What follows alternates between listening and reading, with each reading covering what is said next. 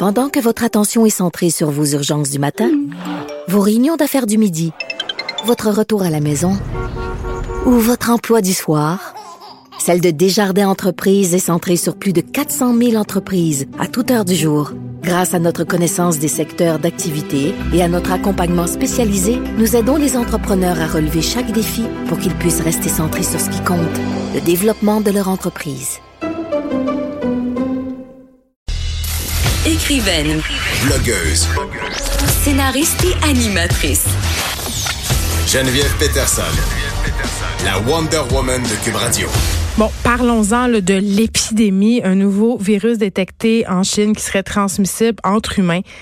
C'est inquiétant, c'est apparu depuis environ un mois. J'en parle tout de suite avec Dr Jasmin Villeneuve, médecin conseil à l'Institut national de la santé publique du Québec. Bonjour, Dr Villeneuve. Oui, bonjour. Écoutez, quand on voit passer ça, quand on commence à parler d'épidémie dans les médias, c'est toujours inquiétant et les gens ont tendance à paniquer. On comprend, je les comprends. Mais là, qu'est-ce qu'on sait de ce mystérieux virus qui est actuellement, disons-le quand même, scruté par les autorités mondiales? Puis actuellement, ce qu'on sait, c'est que les premiers cas ont été rapportés par la Chine dans une ville en particulier à partir de la fin décembre. Les premiers cas remonteraient vers la mi-décembre l'apparition. Euh, c'est quand même intéressant que les autorités chinoises aient réussi à l'identifier alors qu'il n'y avait pas beaucoup de cas euh, dans un secteur particulier. Euh, ce qu'on voit maintenant, l'évolution nous montre qu'il y a de, un peu plus de cas que ce qu'on avait prévu au départ. Et il semble y avoir maintenant de la transmission entre les humains. Ce qu'on ne connaît pas, c'est l'intensité de la transmission. Est-ce que tout le monde transmet au même niveau et est-ce que quels sont les facteurs qui font qu'une personne va devenir malade et l'autre non? Ça, on ne le sait pas encore. Et là, euh, si je comprends bien, c'est un virus de type SRAS, là, comme un peu ce qu'on avait connu en 2002-2003 au Québec. Oui, ben écoutez, il y a de nombreuses familles de virus et celui qu'on a identifié actuellement est dans la même famille que le SRAS qu'on a connu en 2002-2003. Même famille que d'autres coronavirus qu'on connaît qui donnent des rhumes simples, mais le SRAS a marqué parce qu'il a été très sévère, se transmettait, était nouveau et causait des décès aussi. Ça semble un peu plus intense que ce qu'on a actuellement, mais pour le moment, les informations sont partielles. Mais OK, les informations sont partielles, mais est-ce qu'on sait, par exemple, si à l'heure actuelle, le virus, en sa forme euh, présente, il est, euh, il y a des symptômes assez sévères pour que quelqu'un, par exemple, en meure? Oui, actuellement, on a vu des cas qui sont décédés. On a au moins trois personnes qui ont été rapportées, qui ont été décédées. Mais vous savez, est-ce que c'est des personnes qui sont décédées parce que le virus est très, très méchant puis va causer le décès ou parce que c'est des personnes qui étaient à une santé fragile? Oui, sait qu'un simple rhume ici peut faire décéder des personnes qui ont une santé fragile. Donc, on ne sait pas actuellement euh, les décès sont causés par quoi exactement, mais la première personne qu'on a eue semble avoir des maladies qui le rendaient plus fragile. Hmm. Mais est-ce que c'est le cas pour toutes les autres? Est-ce que c'est le cas pour tous les cas qui sont actuellement qualifiés de sévères en Chine? Euh, ça, on ne le sait pas pour le moment. Là, docteur Villeneuve, on sait qu'à date, les déplacements en Chine font l'objet d'aucune restriction.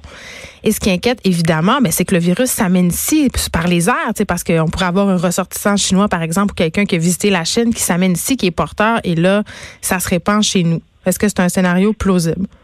C'est sûr que c'est plausible. C'est ce qu'on a connu en 2003 avec le entre autres avec la ville de Toronto. C'est une possibilité, ce qui fait qu'on prend aussi des mesures pour si jamais ça arrive, parce que le risque actuellement est très faible, mais c'est pas impossible qu'on puisse essayer de l'identifier le plus rapidement possible et ce qu'on appelle dans notre jargon le contenir, donc d'éviter qu'il se répande. OK, comment ça marche? Parce que tantôt, je disais en début d'émission, c'est drôle, là, des fois, euh, euh, la réalité dépasse la fiction. On a en ce moment une série hein, au Québec qui s'appelle L'épidémie Oui. qui passe à TVA. Et là, on suit justement quelqu'un qui travaille à la santé publique. Et je veux savoir jusqu'à quel point c'est réaliste, cette fiction-là. C'est-à-dire, là, en ce moment, à l'Institut de santé publique du Québec, vous suivez ça. Comment vous faites pour contenir justement cette menace? Est-ce que le gouvernement est prêt à faire face à ça? Oui, ben écoutez, je peux pas vous faire parallèle avec la série. Je l'ai pas écouté encore, mais c'est mon intention éventuellement de l'écouter. Euh, comment qu'on travaille actuellement? C'est sûr que la première des choses, c'est qu'on se tient en lien avec les informations qui sont transmises. Euh, c'est sûr qu'il y a beaucoup d'informations sur les sites officieux qui sont les euh, les communiqués de presse, des choses du genre. Mais on, on regarde les sites officiels comme l'OMS, les CDC, euh, l'Agence santé publique du Canada aussi, qui amènent l'information pour que toute l'information soit pareille et qu'on ait toute la bonne euh, orientation. Oui, parce que la chaîne n'est pas reconnue pour être euh, le pays plus transparent, là, on s'entend.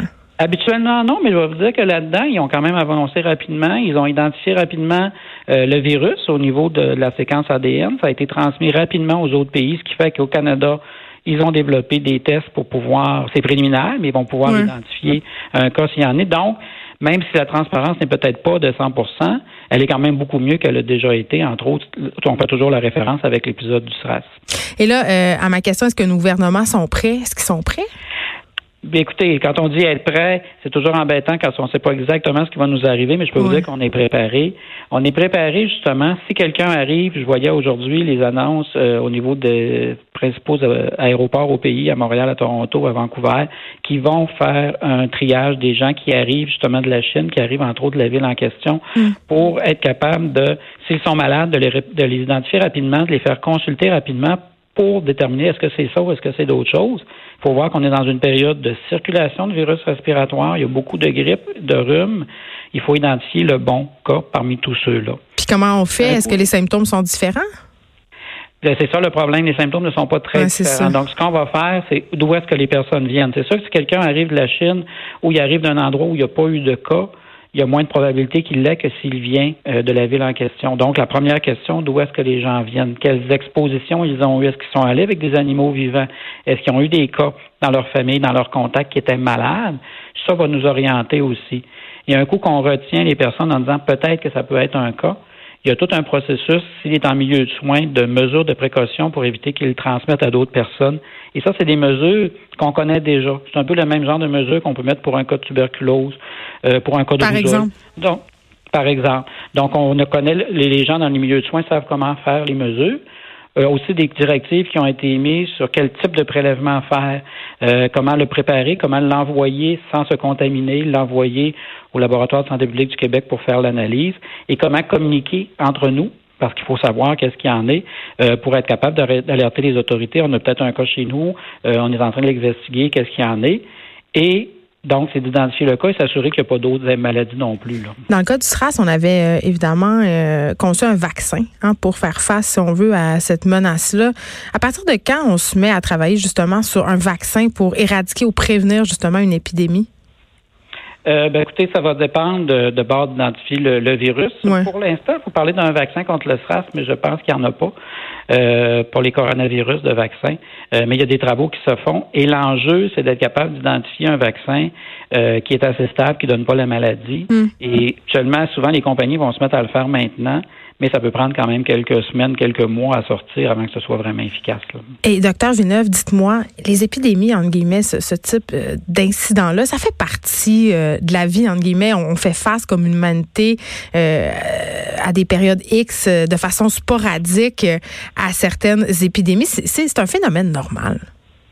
Oui, c'est pas la première fois que ça arrive. Il y en a, il va en arriver d'autres aussi. Mm. c'est pour ça qu'on se prépare, qu'on regarde. Ce qui est particularité, ce qui est particulier maintenant, c'est que les transports sont tellement rapides qu'en 48 heures, on part de la Chine, on est rendu chez nous, on n'a même pas le temps d'être malade parce que le virus est souvent en incubation et peut se développer rendu chez nous. Ça, c'est la grosse particularité de notre époque qui fait que les maladies se transmettent beaucoup plus rapidement dans le monde. Euh, donc, on fait face rapidement à quelque chose de mondial alors qu'avant, c'était beaucoup plus localisé. Donc, on doit s'inquiéter ou non? On, reste préoccupé, on suit la situation, mais pour mm. l'instant, je pense pas que les Québécois ont à s'inquiéter de la situation là, qui se passe en Chine. Docteur Jasmin Villeneuve, merci, médecin conseil à l'Institut national de la santé publique du Québec. Et je préciserai au passage que l'OMS, donc l'Organisation mondiale de la santé, a annoncé qu'elle réunira son comité d'urgence mercredi à Genève pour déterminer si oui ou non la situation constitue une urgence de santé publique de portée internationale. De 13 à 15. Les effrontés.